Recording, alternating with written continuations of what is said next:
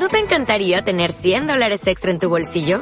Haz que un experto bilingüe de TurboTax declare tus impuestos para el 31 de marzo y obtén 100 dólares de vuelta al instante.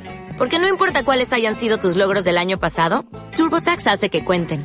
Obtén 100 dólares de vuelta y tus impuestos con 100% de precisión. Solo con Intuit TurboTax. Debes declarar para el 31 de marzo. Crédito solo aplicable al costo de la presentación federal con TurboTax Full Service. Oferta sujeta a cambios o cancelación en cualquier momento.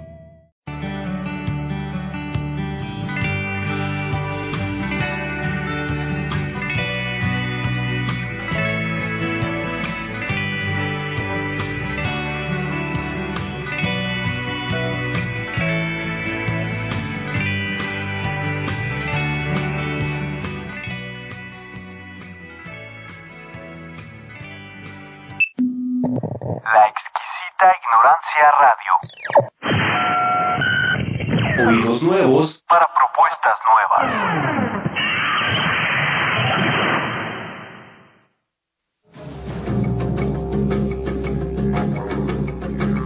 Creencias religiosas, un espacio de conversación sobre las religiones y un lugar de reflexión sobre la convivencia.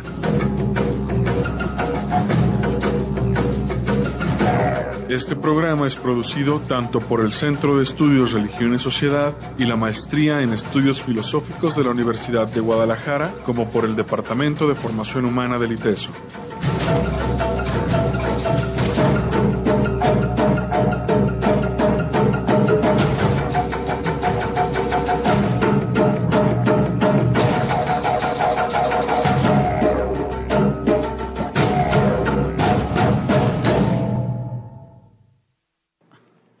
Muy buenas tardes, sean bienvenidos a este espacio de creencias religiosas desde la exquisita ignorancia. Pues hoy eh, tenemos ah, de invitado al licenciado en historia, Así es. eh, Noé Alejandro Torres Álvarez. Él ya ha estado acá con nosotros, este, sobre todo aquel trabajo que realizó en torno a la comunidad, a la iglesia, a la luz del mundo. Pero hoy eh, él está de visita porque está, de hecho, viviendo en la Ciudad de México, cursando un posgrado. Y pues el tema que, que vas a abordar el día de hoy, Noé, muy buenas tardes Muy buenas tardes. es muy interesante, es en, en torno a las masculinidades en clérigos, célibes y casados en la ciudad de Guadalajara. En la ciudad de Guadalajara, es. Pues, este, platícanos, a ver, este, ¿cómo, cómo, cómo es que tú decides tomar este, este tema de investigación? Claro. Y bueno, por ahí nos vamos para que nos vayas platicando en torno a ello. Vale.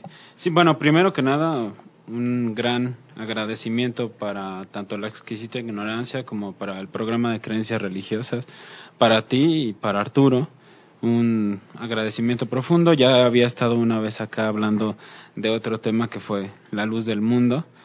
Y bueno, lo primero es este cambio de, de tema de la luz del mundo hacia el catolicismo fue por salud y porque ya era pertinente buscar otras, otras temáticas que también fueran de mi interés. El segundo punto que me parece bastante pertinente es eh, dentro de lo que yo analicé de la vida cotidiana en la comunidad de la luz del mundo, surgieron algunas dinámicas de poder eh, que no alcancé a percibir en la tesis y que quedó pendiente y sobre todo eso es a partir de la relación de los géneros, ¿no? Que en la luz del mundo era bastante evidente desde la separación mujeres-hombres, eh, niños, etcétera, etcétera. Entonces ya tenía algunas particularidades que podía haberme concentrado en esta comunidad, sin embargo, por la decisión de cambiar de tema, pues eh, decido adentrarme en la Iglesia Católica, que es un contexto que conozco mucho más de, mi vida, de lo que, de mi trayectoria personal, y bueno, un tema que desde la licenciatura me movía era el Concilio Vaticano II y los cambios que tuvieron eh, a nivel nacional, a nivel iglesia, pero sobre todo a nivel nacional y a nivel Guadalajara, ¿no? A nivel arquidiócesis de Guadalajara. Me acerqué al, al, al archivo histórico de la arquidiócesis de Guadalajara, encontré algunos vestigios y bueno, ya estando, postulé para la maestría en estudios eh, políticos y sociales de la UNAM con un proyecto relacionado a la unión entre estudios de género y religión. En específico, pues los sacerdotes, ahí todavía la duda era si de Guadalajara o de la Ciudad de México. Sin embargo, ya cuando comienzo a adentrarme en los estudios que ya existían, pues existe una tesis muy buena de Claudia Flores que ya estudió algunos elementos de, la masculinidad, de lo masculino, del ejercicio de la masculinidad en sacerdotes católicos, pero en órdenes religiosas, no en sacerdotes eh, de la diócesis. Y entonces ahí surgen mis primeras dudas, ¿no? ¿Qué pasa? ¿Cuáles son las diferencias entre la formación de las órdenes religiosas y de los seminarios de las diócesis? Porque es muy diferente, ¿no? Y entonces también hay otra tesis del Colegio de México, justamente, del doctor Mario Timoteo Padilla, que se llama Vocación y Reclutamiento Sacerdotal en la Arquidiócesis de México.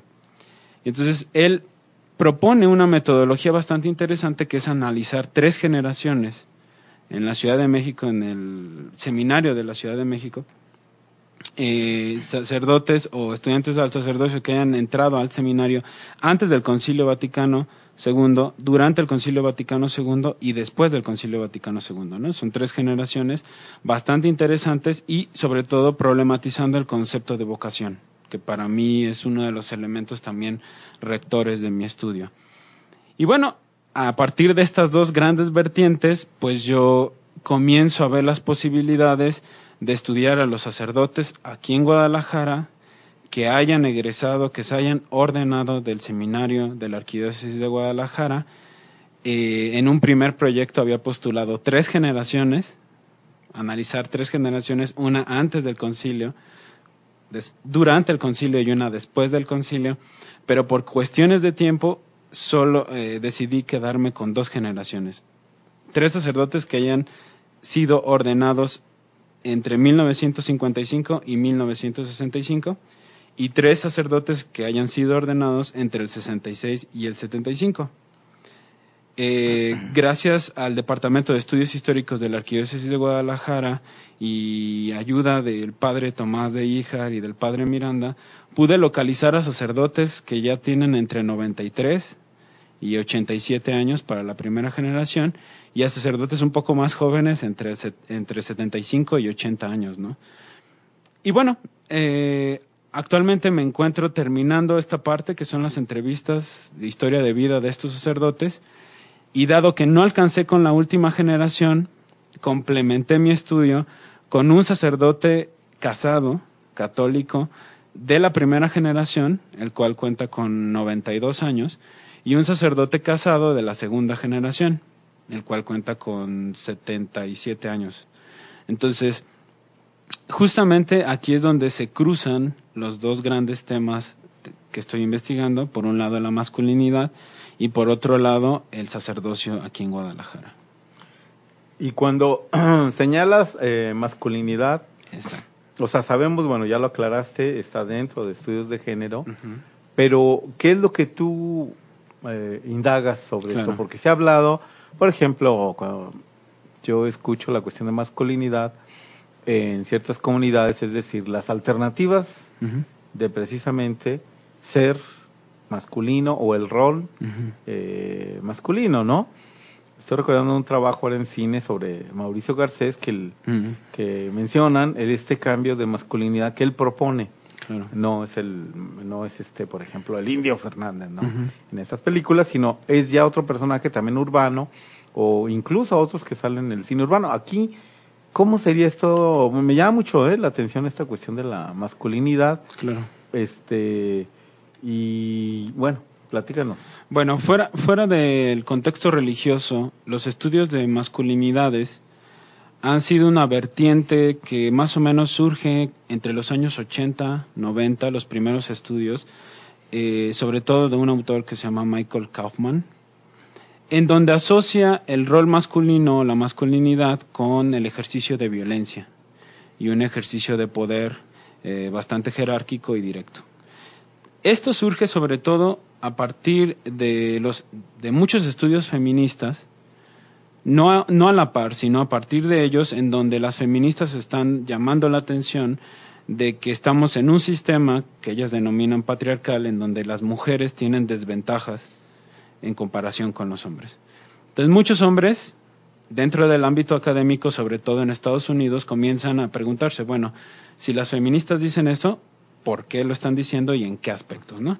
Entonces, uno de los grandes autores sobre masculinidades es eh, Rowena Connell, y ella, ahora ya es ella, eh, propone un concepto que es muy usado entre los estudios de las masculinidades, que es masculinidad hegemónica. Eh, esto a partir de Gramsci un poco. Y, y, sobre todo dice, bueno, hemos identificado que hay al menos tres maneras de hablar del ser hombre. Uno es, son desde la biología, en donde ser hombre, ser masculino, se identifica con los genitales y con los eh, genomas. ¿no? Básicamente es eso. Pero eso no determina en ninguna manera, al menos no desde la sociología.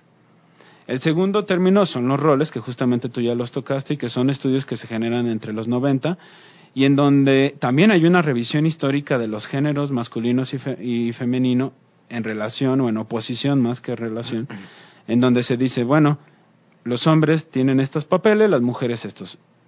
Pero posteriormente, con él llega a preguntarse, bueno, ¿y qué pasa cuando un hombre transgrede estos roles? ¿No deja de ser hombre por eso? ¿O qué, qué pasa a ser? ¿no? Y entonces se genera toda una corriente en donde se define la masculinidad primero y más que nada como una invención. La masculinidad es algo, una invención desde lo social en donde de alguna manera eh, determina, no determina, pero regula los comportamientos sociales de las personas de acuerdo a su corporeidad y a su genitalidad. Bueno, eso es como en, el, en grandes aspectos. También, por ejemplo, de Conel, pues ya dice que la masculinidad o el ser hombre está en tres niveles, en lo individual, relaciones individuales, eh, en lo institucional, entre instituciones hay instituciones en que claramente se beneficia o se identifica con lo masculino. El Estado es uno de ellos, a pesar de que se ha tratado de quitar este peso masculino, pues no ha podido.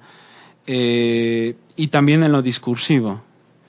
De ahí que, por ejemplo, haya una discusión bastante amplia sobre el lenguaje inclusivo y, que las feministas están diciendo, bueno, es que si no se reconoce lo femenino, se está omitiendo y lo que no se dice, no existe, ¿no? Entonces también ahí hay una discusión bastante importante, pero con él también abarca tres, tres dimensiones, que es el poder, donde el masculino o el rol masculino o lo que se dice masculino es el que está sobre todo lo demás, sobre lo femenino, que más o menos sería lo contrario, pero también sobre otros hombres.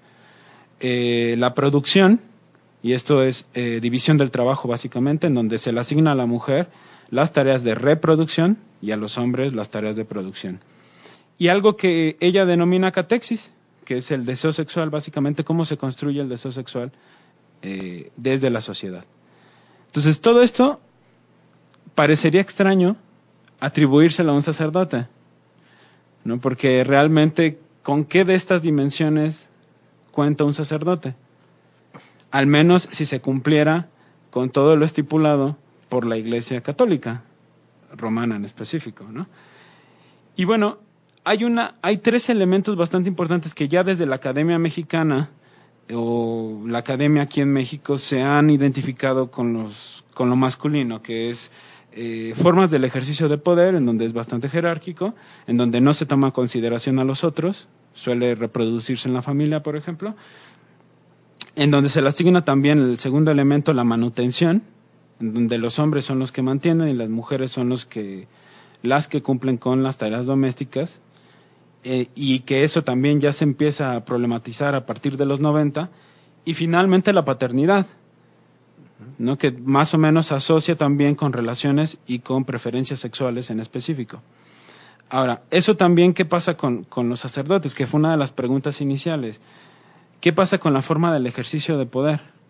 que además se problematizó en el Concilio Vaticano II. El Concilio Vaticano II que se lleva a cabo entre 1960 y 65 eh, cuestiona, si no hubo discusiones amplias sobre el celibato y también sobre el rol de la mujer dentro de la iglesia, Pero lo que más se problematizó fue la relación entre la jerarquía y el seglar y darle más prioridad al seglar o a todos aquellos que no son sacerdotes dentro de la Iglesia Católica. Y entonces vamos a tener toda una serie de discusiones, sobre todo en los setentas, en, en donde se problematiza precisamente qué es ser sacerdote y qué rol debe de jugar en la comunidad. Y de ahí que en América Latina se haya traducido en lo que se conoce como teología de la liberación. Es una pregunta que yo me hacía era, ¿qué pasó en Guadalajara? ¿Qué pasó en Guadalajara con la teología de la liberación y qué pasó con el rol del sacerdote? Porque en gran medida un punto central para determinar tanto la masculinidad como el ejercicio de poder de los sacerdotes, pues es el seminario. La institución que forma y que instruye a los, a los hombres, primero como sujetos de género, como hombres, en donde se les prohíbe, existen ciertas prohibiciones morales, y segundo también en cómo debe de llevar sus relaciones eh, de poder en sus comunidades. Más aún, en el caso de Guadalajara tenemos dos cardenales que se sucedieron en, en estas generaciones en las cuales yo estudio, que es Garibi Rivera y José Salazar López, ¿no? Garibi Rivera viene de una situación bastante difícil, que es la cristiada, en donde tuvo que poner las bases para eh, sustentar lo que después sería eh, la diócesis de Guadalajara. Y posteriormente Salazar, que es el que le toca implementar más o menos el Concilio Vaticano II aquí en Guadalajara, ¿no? Oye, no, y eh, me estoy, ahorita sí que estás platicando todo esto, bueno, el elemento que tú estás ahí señalando del Concilio Vaticano II, ¿tú consideras que los cambios que hubo va, o se vieron y son muy evidentes en, en estas generaciones? Tanto, yo digo que la, eh, la generación, bueno, antes de tenía claro toda una cuestión que estaba señalando, pero ya durante cómo se hizo esa transición a realmente cuál es la otra eh, postura eh, después del Concilio Vaticano II. Eh, y bueno, y otra pregunta que te haría es, ¿solo tendría que ver lo, lo, que ahí se planteó o los, los papas? Sí. Porque, por ejemplo, se ha dicho de Juan Pablo II y de Benedicto XVI que en cierta medida hay bastantes cosas del Vaticano II que, digamos, derogaron o intentaron quitar, ¿no? Claro. Entonces, y además que el pontificado de Juan Pablo II fue, pues, de los más largos, al menos que conocemos. Claro. Entonces, bueno, son, digo, preguntas a lo mejor es para estar de sí. tu tesis, pero, pero ¿qué tendría que ver? Vamos al Vaticano II, sí, como esto lo, lo has visto, y con esto que nos estás platicando, ¿qué tantos cambios, estoy viendo, este, pues, o qué es lo que tú estás encontrando, ¿no? No sé claro. si por ahí nos podemos ir. Sí, claro, nos podemos ir por ahí. Eh, digamos que también hablar de la Iglesia Católica es súper complejo porque tenemos varios niveles, ¿no? Primero, tenemos el nivel, por decirlo, nivel Iglesia como institución, en donde muy probablemente las directrices vienen del Papa, y donde el Papa juega un papel fundamental, pero hay que recordar que en la Iglesia Católica la situación está compleja, que aunque lo diga el Papa, va a determinar mucho el obispo que está al frente de cada diócesis si se aplica o no se aplica lo que dice el Papa, ¿no? Uh -huh. Que justo actualmente vemos esa contradicción entre Francisco y los obispos conservadores, que nomás no quieren acatar lo que dice Francisco. Además de eso, hay que poner otro nivel que en el caso, en estos años en los que yo estoy hablando, desde el 50 hasta el 90, es a nivel, eh, pues podríamos llamarle eh, continental, tenemos a la CELAM, ¿no? a la Conferencia uh -huh. de, de, los Episcopados en América Latina. Y ten, tenemos al menos tres reuniones bastante importantes, la de Río de Janeiro, la de Medellín en el 68, la del 79 en Puebla y la posterior en, ya hasta Brasil, en Aparecida en el 2005, ¿no? Entonces tenemos varios niveles, o por decirlo de alguna manera, varias canchas en donde están jugando los actores eh, políticos y los hombres, sobre todo en este caso, de la iglesia, y contradicciones y algunas veces unos más apoyados en los documentos del concilio, otros no, otros más bien rechazándolos o al menos echando para atrás lo que se venía produciendo a consecuencia del concilio Vaticano II. ¿no? En estos años hay dos, dos papas sumamente importantes, que es Juan XXIII y posteriormente Pablo VI, el cual Pablo VI muy para muchos fue el que aterrizó el concilio, para otros fue el que detuvo la gran reforma que se venía gestando en el concilio. Yo soy más de las personas que considera que Pablo VI aterrizó, aterrizó volvió plausible muchos elementos del concilio y que después fue uno de los que apoyó eh, la CELAM en Medellín, que es de donde se podría decir emergió la, la teología de la liberación con actores sumamente importantes como el obispo rojo de aquí de Cuernavaca y otros obispos, y donde también eh, la diócesis de Guadalajara tenía un papel sumamente conservador. De ahí que también mi estudio se, se focaliza en Guadalajara. ¿no? Esa fue una de las decisiones eh, para estudiar Guadalajara. ¿no? Se, decía que Guadala- se dice que Guadalajara es una de las sociedades más conservadoras. Yo incluso podría poner en entredicho esa aseveración. Es en primer lugar. Y en segundo lugar, eh, digamos que las contradicciones entre todos estos niveles son sumamente grandes. De allí que, por ejemplo, en Guadalajara, mientras estuvo Garibi Rivera, una de las anécdotas que me platican mis entrevistados es que Garibi Rivera dijo, sí, pues yo incluso fue padre conciliar, ¿no? Participó en la Comisión Central del Concilio Vaticano II, fue uno de los que estuvo dirigiendo las discusiones. Cuando viene y le, le tiene que tocar aplicarlo aquí en Guadalajara, dice, sí, vamos a aplicarlo. Entonces, una de las formas en que se aterrizó fue la pastoral de conjunto, que es incluir a los seglares en la organización eh, de las comunidades y además tener otros niveles, no solo obispo y clérigos, sino otros niveles como los decanatos, etcétera, etcétera.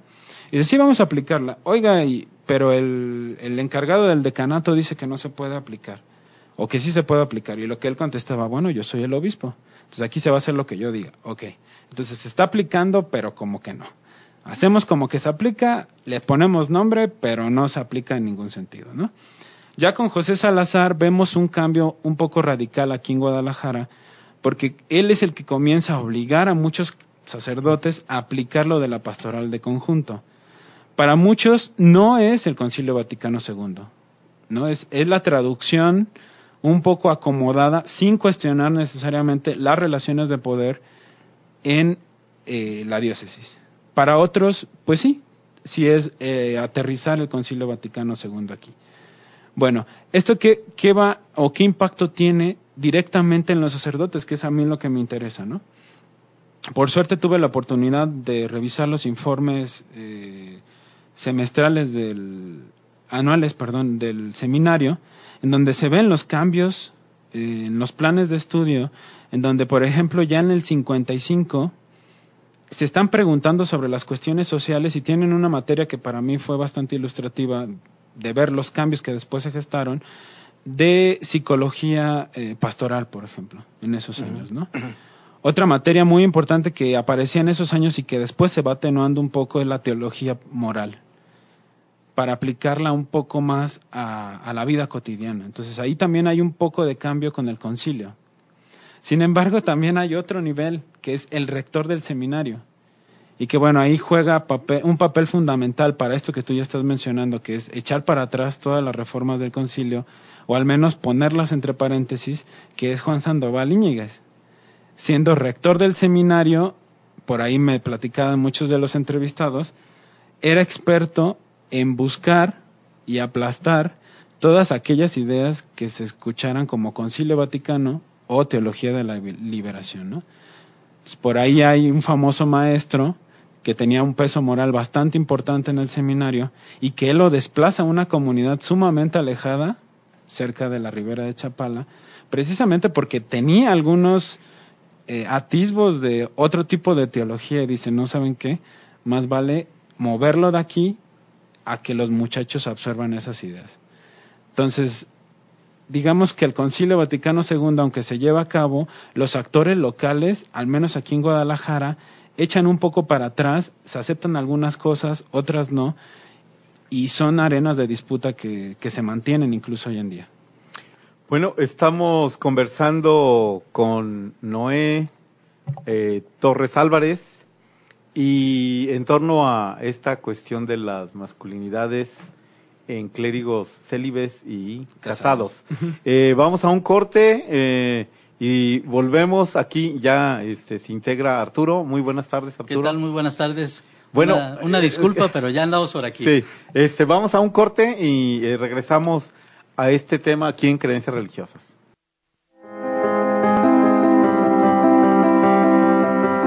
Está usted escuchando Creencias Religiosas.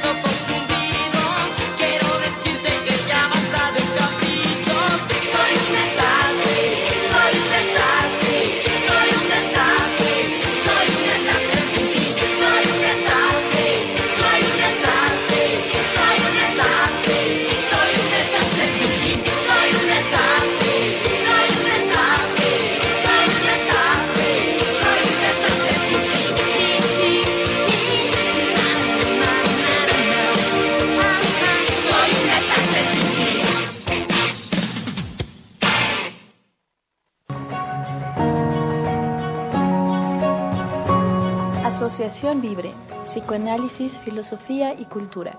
Sintoniza todos los lunes en punto de las 19 horas a través de la exquisitaignorancia.com.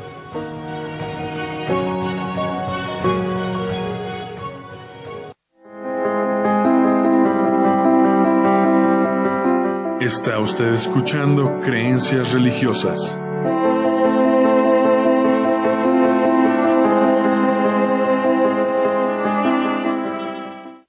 Estamos de regreso en Creencias Religiosas y estamos hablando del tema de clérigos y masculinidades o masculinidades y clérigos y todo este asunto que se desarrolla dentro de las posiciones eh, de carácter religioso y, se trata de algo que no siempre es fácilmente vis- visible. ¿sí? Sí, claro. Bueno, para empezar, también yo creo que hay dos, dos lecturas muy importantes que, digamos así, cuestionan el modelo del sacerdote tradicional. Fuera del, eh, más bien en el ámbito académico, uno es el texto escrito por Iván Illich, titulado el, eh, el clero, una especie que desaparece, y otra Doberman, el de clérigos, Clérigos. psicoanálisis, eh, psicodrama de un ideal, ¿no? Ambos creo yo que, que contrastan un poco la idea tradicional del sacerdote como un hombre que está por encima, moralmente hablando, de, de los demás, y como un hombre que es casi como un ideal, el mismo Druberman lo dice en su texto, ¿no? Y bueno, él platica un poco de las contradicciones psicológicas que emergen en el sujeto. Y justo en eso quisiera aterrizar un poco el diálogo, ¿no? Yo he estado trabajando con, al menos son seis sacerdotes de, de dos diferentes generaciones, y hay cuestiones que, que han salido bastante interesantes en cuanto a su forma también de ser hombre. Una de las principales es las dudas que tuvieron para entrar al seminario. Una de las cosas muy interesantes es que la mayoría, primero, son externos, o sea, no son de Guadalajara, son de comunidades rurales, ya sea del, del estado de Jalisco o de otros estados, en específico de Guanajuato, tengo uno, uno de mis entrevistados es de Guanajuato, otro es de Michoacán y otro es de aquí de Guadalajara, de la primera generación, ya lo comentaba, ellos egresaron o se ordenaron entre el 55 y el 65. En este caso, por ejemplo, les tocó una diócesis en reconstrucción, en donde el seminario que hoy conocemos aquí en Guadalajara, el seminario mayor que está en Chapalita y el menor que está cerca de los arcos, no existía.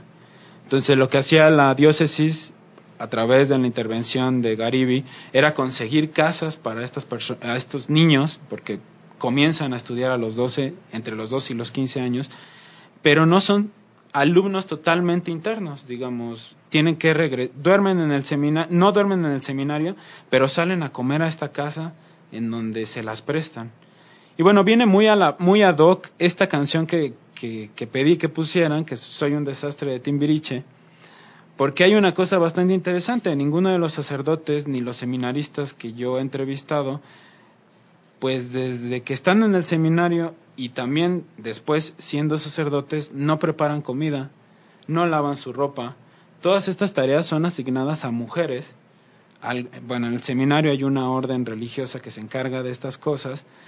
Anteriormente había uno de los benefactores que se encargaban de limpiarle su ropa cada semana.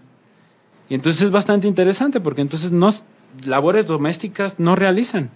En el seminario se encargan de limpiar algunas áreas comunes en algunos eh, años de sus estudios, pero después de ahí, ya cuando son sacerdotes totalmente, ya cuando están ordenados, no se encargan ni siquiera de la limpieza de sus áreas comunes. Hay personas que se encargan de hacer eso.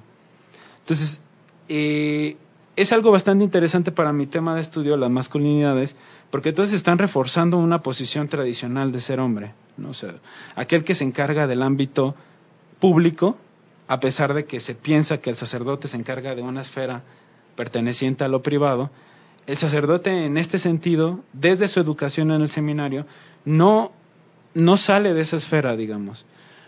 Sigue siendo totalmente racionales, apelan en algunos momentos a los sentimientos, pero no hay eso.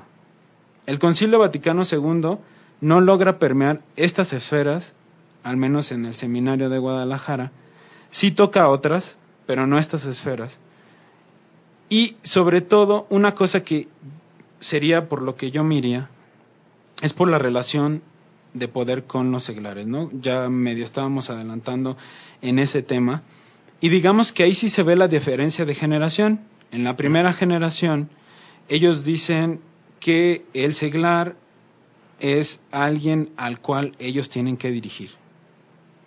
En cambio, en la segunda generación, que ya les toca el, Concilio Vaticano II, ellos ya hablan más de que tienen una función diferente, pero que son iguales a los seglares.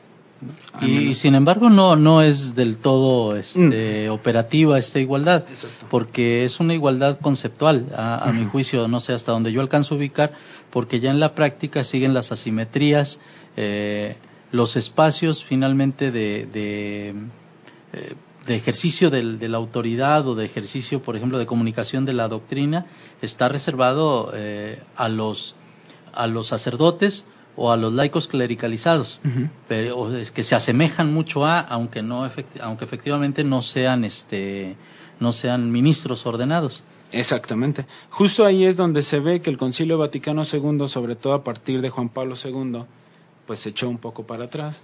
No logran eliminar esta diferencia. Una comunidad todavía hoy en día aquí en Guadalajara requiere un sacerdote, no funciona por sí mismo. Las comunidades eclesiales de base fueron perseguidas en los 70, hasta cierto punto eliminadas. Una de las grandes consecuencias de esa persecución fue lo que ellos mismos, los mismos sa- sacerdotes mencionan como la diáspora de los sacerdotes, que es cuando salen muchos, siendo sacerdotes, renuncian a su estatuto de sacerdote y se casan. Y entonces aquí es cuando emerge esta categoría de sacerdotes católicos casados, que aquí tenemos varios y que no es una cosa tan conocida eh, a nivel diócesis No, y- Católicos y, religiosas. ¿eh? y Monjas. religiosas también. Sí, de, También de hecho hay una asociación de sacerdotes católicos casados. Eh, a mí me tocó la, la oportunidad de trabajar en Aguascalientes, en la Universidad de Aguascalientes, donde coincidía yo con, con sacerdotes casados y que seguían ejerciendo el ministerio a pesar de no estar vinculados a la autoridad del obispo, sino lo hacían por la libre. Y aquí en Guadalajara también sigue ocurriendo. Y de hecho aquí ya tenemos a un obispo casado, ¿no? efectivamente. Y justamente creo que aquí es donde muchas personas pueden ver la, la diferencia más notable entre un hombre normal y un sacerdote, ¿no? el, el aspecto de la sexualidad, en donde en gran medida durante mucho tiempo no es que se haya eliminado, porque desde los planes de estudio se sabe que no se elimina la sexualidad, ¿no? Más bien se soterra, se oculta y se sigue ejerciendo de alguna u otra manera, pero de manera oculta o subrepticia, ¿no? ¿A qué te refieres cuando dices eh, se sigue ejerciendo la sexualidad?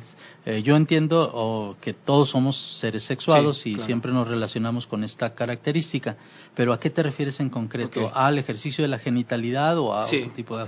Justo con el Concilio Vaticano II hay una diferencia conceptual que los mismos sacerdotes comienzan a utilizar, que es entre celibato, eh, cuando un sacerdote se es célibe, y cuando un sacerdote se es casto o puro. Entonces ellos dicen, nosotros somos célibes en el sentido de que no tenemos una relación, una relación eh, que nos se traduce a responsabilidades con una mujer o con un hombre, pero muchos, si no es que la mayoría, ya no son puros o castos. Entonces ellos, a partir del concilio, se destapa un poco eso. No porque no existiera, sino porque se comienza a aceptar como algo que se vive.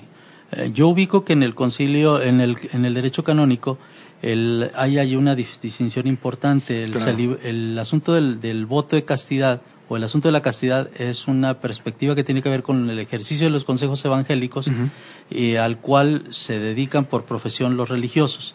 Y esto no es necesariamente, no es el, el- la promesa que realizan los sacerdotes. Hay una diferencia, eh, según entiendo, pero tú nos, nos ayudarás a, a entender este asunto. Es una diferencia de carácter legal, Claro. incluso del vínculo que establece el, el religioso con su voto, y al vínculo mucho más ligero, por decirlo así, del celibato. Claro. Es decir, el sacerdote eh, a los que te estás, estás refiriendo, que son los sacerdotes diocesanos, no tienen voto de castidad, no tienen voto de, de pobreza, Pobreza. Y tampoco tienen voto de, De obediencia. obediencia. tienen promesa de obediencia y promesa de castidad y nada más. Este, pero, pero es una distinción legal que que no habría por qué asimilarlas a mi juicio. Habría que también decirlo que el Código de Derecho Canónico que hoy en día se encuentra en vigencia es posterior al Concilio Vaticano II Del 83. del 83, pero previo a eso, los sacerdotes recibían en el, en el seminario diocesano de Guadalajara, que sé que también se hacía en otros seminarios, y las órdenes menores, el subdiaconado, y después del subdiaconado realizaban votos. Sí realizaban votos. Estamos hablando de entre el 55 y máximo el 70. Yo, yo creo que allí, ahí vamos a tener una diferencia conceptual con el código del 17, pero eh, los que sí realizan votos eh, de esos sacerdotes son los sacerdotes que pertenecen a grupos o a congregaciones religiosas. No, totalmente de acuerdo. Pero los sacerdotes aquí en Guadalajara lo hacían antes del 70. No en el mismo sentido. Sí se hacían unos votos, ellos mismos lo reconocen, sobre todo en la primera generación, y ya en la segunda ni siquiera. Entonces, ahí hay, alguna, al- hay una parte bastante importante, porque se puede asimilar, aunque sea de carácter eh, meramente del Código de Derecho Canónico, asimilar a una introyección de estas reglas, que muchos sacerdotes así lo expresan, al menos los de la segunda generación, que ellos no necesitan eh, hacer votos para ser célibes. Ahí hay una contradicción bastante interesante. A diferencia de la primera generación, en donde ellos reconocen que hicieron votos y que ellos no es tan fácil que reconozcan que tuvieron relaciones sexuales en algún momento de su vida. Aunque después lo aceptan, dice, bueno, todos de alguna manera no somos puros, tuvimos alguna práctica, pero eh, bueno, yo soy célibe y eso me mantiene eh, célibe y la verdad y desde el concepto de masculinidades eso también se traduce en algunas en algunos privilegios, porque muchos reconocen que tienen relaciones sexuales, pero que no tienen ninguna eh, responsabilidad con la mujer. Entonces, ¿qué pasa en muchas diócesis? Que existen muchos sacerdotes que son célibes, pero que tienen hijos y que no reconocen ni siquiera que existen familias. Ya uno de los sacerdotes de la segunda generación me comentó que tuvo que expulsar a dos sacerdotes que tenían familia y que lo dejó a su suerte de alguna manera, ¿no? Entonces, también eso es, eso es algo bastante interesante, porque de qué manera responde la Iglesia cuando existen este tipo de transgresiones.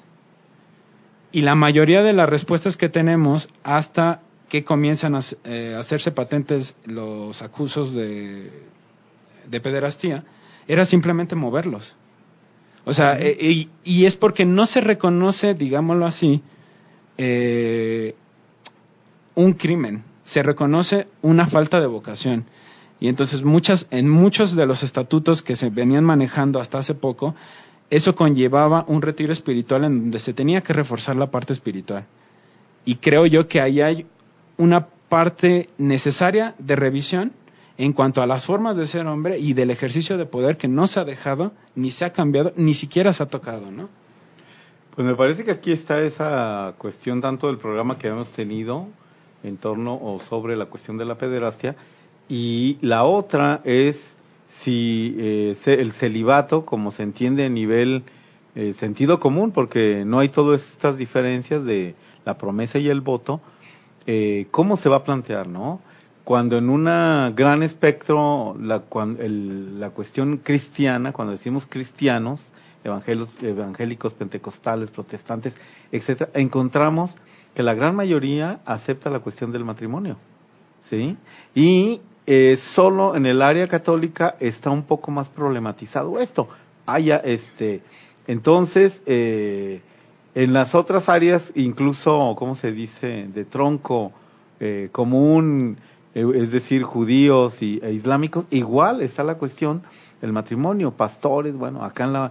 Entonces ahí se habla de un aspecto muy importante, si no sé con, si tú lo vas a, abordar, esta cuestión del, de un debate que se abre y luego no se abre, que con el Papa Francisco creo que se había propuesto y, no, y luego ya, hoy no sé en qué va, Yo tengo la impresión de que el celibato es un modelo que se está eh, diluyendo, es un modelo en decadencia y que pues hoy me da la impresión también de que necesita al interior de, del- de la iglesia repensar su modelo de, sacerdote, pero este no sé tú qué, qué, opinión tienes sobre esto. Claro, Iván Illich lo hacía patente de los, desde los setentas, ¿no? Decía, a ver, hay que, tenemos que repensar el modelo, no está funcionando. Pero también habría que hacer la seña- el señalamiento, ¿no? El celibato eh, no va a solucionar del todo la cuestión de la pederastía ni de las transgresiones de estos códigos. ¿Por qué? Porque el problema no es, o sea, ni siquiera la pederastía me anima, no me atrevería a conceptualizarla como una preferencia sexual. Yo, desde mi forma de ver las cosas, desde las masculinidades, es una cuestión de poder, en donde se quiere hacer patente ese poder que se tiene sobre una persona, un sujeto que está desprotegido de alguna manera, ¿no? En el caso de los infantes, pues es bastante claro. Pero no se limita a eso. O sea, el detalle es que no se limita a eso. Y si fuera la solución el abolir el celibato, pues en otras iglesias o en otras religiones en donde no existe el celibato no existiría. Y tenemos la sorpresa de que con los judíos existe, de que en el Islam existe, de que con los budistas, con los monjes budistas también existe. O sea, no es una cuestión exclusiva ni específica del catolicismo, ni, espe- ni específica del celibato, ni a consecuencia del celibato o por el celibato, ¿no? Lo que yo considero que sí podría ser eh, necesario y que los mismos sacerdotes católicos casados lo dicen es volverlo opcional. O sea, volver una vía en donde no se limitara la vocación al ser célibe. Y que eso también entre los actores se hace bastante patente, ¿no? En la primera generación una pregunta que yo les hacía era, bueno, cuando ustedes eran niños, ¿se manejaba el concepto de vocación en sus comunidades? Y todos dicen, no, yo me vine a enterar de eso de la vocación ya hasta que estaba en el seminario. O sea, no era algo que se manejara, claro que existía, ¿no? Siempre ha existido, pero la cuestión era que ellos no se habían enterado ya hasta cuando están en el seminario y que ya más bien lo ven como una opción de vida en donde no tienen otras opciones de vida tampoco, por ejemplo, de, en específico en uno de los entrevistados que venía de, de Guanajuato me dijo, o yo me dedicaba al campo o me volvía sacerdote. Entonces, pues decidí volverme sacerdote porque en gran medida era para donde me llevó la vida. Y ya, o sea, Sí, el, el ejercicio sacerdotal como un ah, pretexto para la movilidad social. también ese es un elemento que hay que pensar, ¿no? Porque el seminario es una institución que da movilidad social, que da prestigio, sobre todo en una ciudad como Guadalajara, en donde además hay toda una red de conexiones para todos aquellos que salen del seminario o que dejan el estado sacerdotal. Hay toda una red de apoyos que existen, un poco ahí oculta, pero existe, y no los dejan desprotegidos, a diferencia de todas las oportunidades o de las pocas oportunidades que tienen en sus contextos de origen, ¿no? Que eso es bastante interesante discutirlo también con ellos mismos. Y no solo con la diócesis, en donde dicen, no, aquí es una cuestión de vocación, entonces el que quiere estar aquí tiene que ser célibe por obligación, en donde muchos de estos sacerdotes casados ya dicen, bueno, la vocación se tendría que conceptualizar a partir del servicio hacia los demás. Entonces, estar casado no nos, porque muchas de las excusas o muchos de los elementos para seguir legitimando la, el celibato obligatorio es la, dedu- la dedicación exclusiva de los hombres cuando son célibes. Y cuando vas y entrevistas a los sacerdotes te das cuenta que no es la dedicación exclusiva porque tienen otras dedicaciones y que tampoco el tener una familia les impediría dedicarse a la comunidad. O sea, eso es, eso es algo que no entra en contradicción necesariamente. Pero a nivel de institución, como se ha planteado, una representación de, del sacerdote, sí, ¿no? Que es entregado a su iglesia, una cuestión de pureza en términos de una sexualidad, que eso también es una cuestión como yo no voy a participar de eso, yo únicamente eh, seré el ideal, el camino espiritual, etcétera, ¿no? Me parece que por ahí está una representación muy fuerte que también se le han planteado a Jesús si tuvo no esposa, etcétera, etcétera. Sí, yo creo que hay una, una conceptualización idealizada del sacerdocio, lo que a la larga va alejando al ministro eh, de, de las comunidades y del, del trabajo, de tal manera que, que después dejan de entender qué es lo que sucede. Y que va muy de la mano con el concepto de ser hombre. ¿no? O sea, se, se, se va especificando, se piensa que al ser idealmente hombre es aquel que no tiene ninguna atadura terrenal, por decirlo de alguna manera. Entonces eso lo vuelve ideal. Cuando el mismo Concilio Vaticano II problematiza eso, dice, no, a ver, también hay una vocación para ser eh, laico y no es que sea menor o mayor, simplemente son funciones distintas. Lamentablemente no se llevó a cabo del todo como lo, lo hemos estado platicando. Pues eh, ya, te- se nos ha acabado el tiempo. Eh, algo que tú quisieras cerrar en un minuto, eh, Noé, con respecto hacia, bueno, ya nos platicaste, o sea, todas las vertientes y, este trabajo, pero algo que tú quieras señalar a- para cerrar. Bueno, yo creo que me parece bastante pertinente este- estudiar las masculinidades de los sacerdotes porque también hay que recordar que son sujetos normales, que ellos mismos hablan de trabajo. Eh, Por ejemplo, también me sorprendió en la primera generación que entrevisté lo desprotegidos que se encuentran los sacerdotes después de 75 años de vida sacerdotal, en donde están totalmente a la merced de la, de la vida común, no tienen cómo man- mantenerse. Y me parece que también es pertinente que la misma iglesia se vaya preguntando, por ejemplo, sobre derechos laborales de los mismos sacerdotes que no los tienen y, e ir cuestionando esta idealización que ya Arturo mencionó sobre los mismos sacerdotes, ¿no? O sea, no son idealmente perfectos, sino que son simplemente humanos que tienen una tarea diferente y que por lo tanto se debería de conceptualizar así. Y ellos también deberían de revisar sus formas de ser hombre y de ejercer el poder, ¿no? Que al final también son violentos en muchos aspectos y que ni siquiera se conceptualiza o se piensa de esa manera. Bueno, pues muchísimas gracias, eh, Noé. Este, muchísimas gracias, Darío. Pues Arturo, muy buenas tardes. Gracias a usted que estuvo eh, en esta conversación y nos estuvo siguiendo vía internet y vía, vía Facebook Live. Este, bueno, pues gracias por haber aceptado. Noé, esta invitación. Allá en los controles, Jonás. Y pues nos escuchamos en la próxima La sesión, próxima semana. La próxima semana aquí en Creencias Religiosas desde la exquisita ignorancia.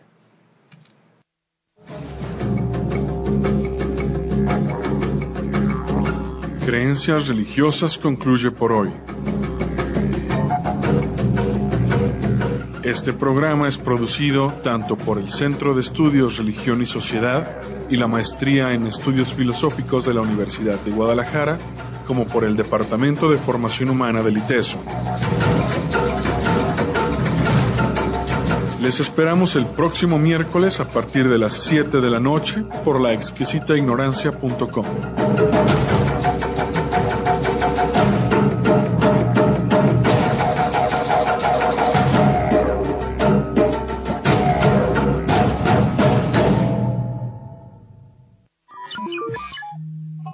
Exquisita ignorancia radio.